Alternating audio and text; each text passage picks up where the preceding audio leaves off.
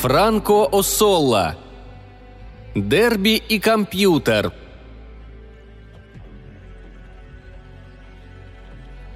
Право же, подобные испытания может провести только профессор Паллер, великий ученый-кибернетик. Притом лишь у него есть колоссус – сверхсовершенный компьютер с программным управлением, действительно способный проанализировать все необходимые данные.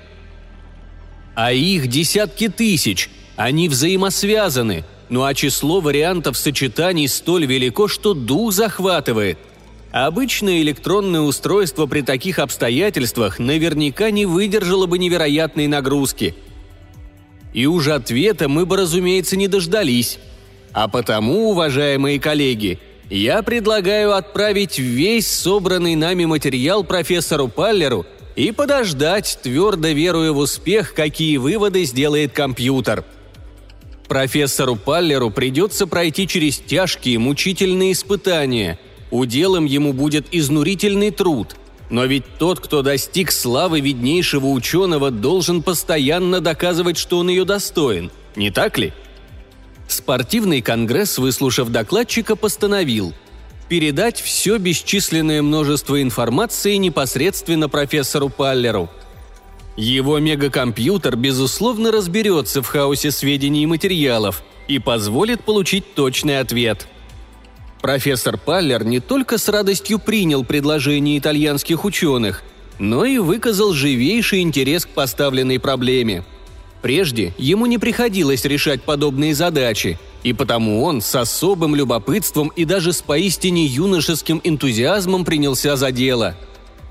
Он должен был с помощью компьютера предугадать исход футбольного матча, учтя даже самые мелкие подробности – если бы ему удалось дать точный прогноз, это стало бы удивительной, потрясающей, невероятной победой человека, зримым доказательством его уникальных способностей и таланта. Сокрушить случайность, непредвиденные отклонения. Да разве это не приведет со временем к полному торжеству разума и цивилизации во всей галактике? Искушение для профессора Паллера и его сотрудников было весьма велико – они тут же ринулись на битву с иррациональным, непредсказуемым, мистическим, во имя триумфа мудрого расчета и строго научного подхода к любым, казалось бы, неразрешимым проблемам. Паллер уже на следующий день приступил к работе.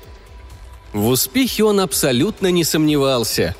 Колоссус не только мог переварить устрашающее количество данных, но обладал также на редкость рациональным мышлением, что помогало ему в любых трудных случаях.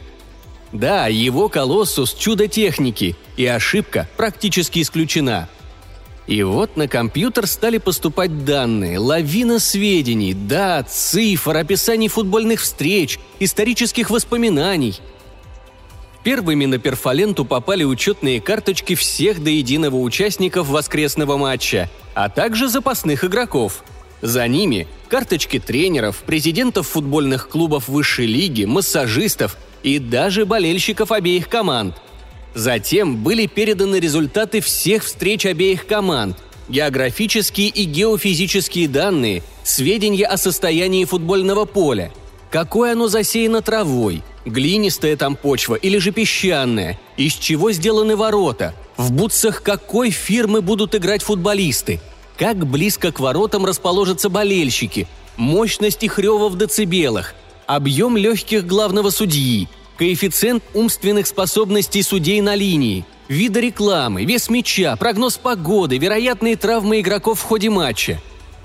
Кроме того, были обобщены сведения обо всех близких родственниках футболистов, физические данные судей, психические особенности и причуды болельщиков, привычки продавцов спиртных напитков и соков – это была гигантская, поистине нечеловеческая работа.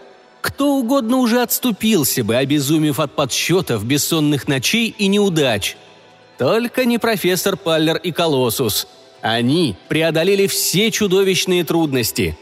Два месяца спустя, обработав бесчисленные варианты, компьютер выдал абсолютно точный прогноз – и профессор Паллер сообщил итальянским ученым, с каким счетом закончится матч и как он будет протекать.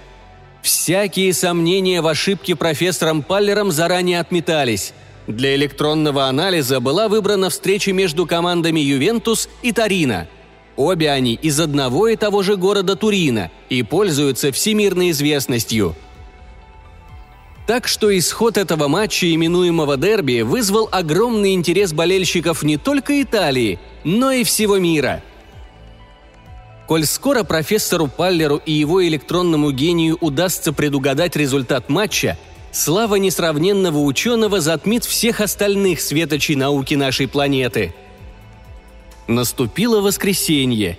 Начался долгожданный матч. На поле сразу же развернулась напряженная борьба. 90 минут игры на переполненном стадионе при точно предсказанной погоде и адекватных эмоциях болельщиков пролетели незаметно. Впрочем, и это было предусмотрено компьютером. С прогнозами профессора Паллера не совпало лишь одно – конечный результат. Он оказался совершенно противоположным тому, что предсказал Колоссус. Когда профессор Паллер узнал, каков счет матча, его едва не хватил удар – он побледнел как полотно и издал ужасный нечеловеческий вопль, в котором слились ярость, боль, отчаяние, мука, черная скорбь. Рухнули все его радужные надежды. Он потерпел фиаско, полное фиаско. До конца недели он судорожно искал причину фатальной ошибки. Колоссус подвергся испытанию при сверхнагрузках даже для мегакомпьютера – были вновь проанализированы все данные и сведения, и не обнаружилось ни единой ошибки, как в самой программе, так и в ее обработке. Все узлы колоссуса действовали безотказно, с предельной эффективностью и точностью. Как же тогда объяснить полнейший провал эксперимента, безупречного с научной точки зрения? Понять это профессору Паллеру и его сотрудникам так и не удалось. Кто-то предположил, что тут не обошлось без инопланетян или чертовщины. Но это, разумеется, уже плоды необузданного воображения, досужие вымыслы. С тех пор от Паллера осталась лишь тень прежнего горделивого ученого. Он осунулся, сник, забросил научную работу, преподавание и целыми днями и ночами анализировал и пересматривал бесчисленные данные и сведения – проклятую информацию, которая не поддавалась научному прогнозированию. В конце концов, от отчаяния он сошел с ума. Между тем, ответ был прост.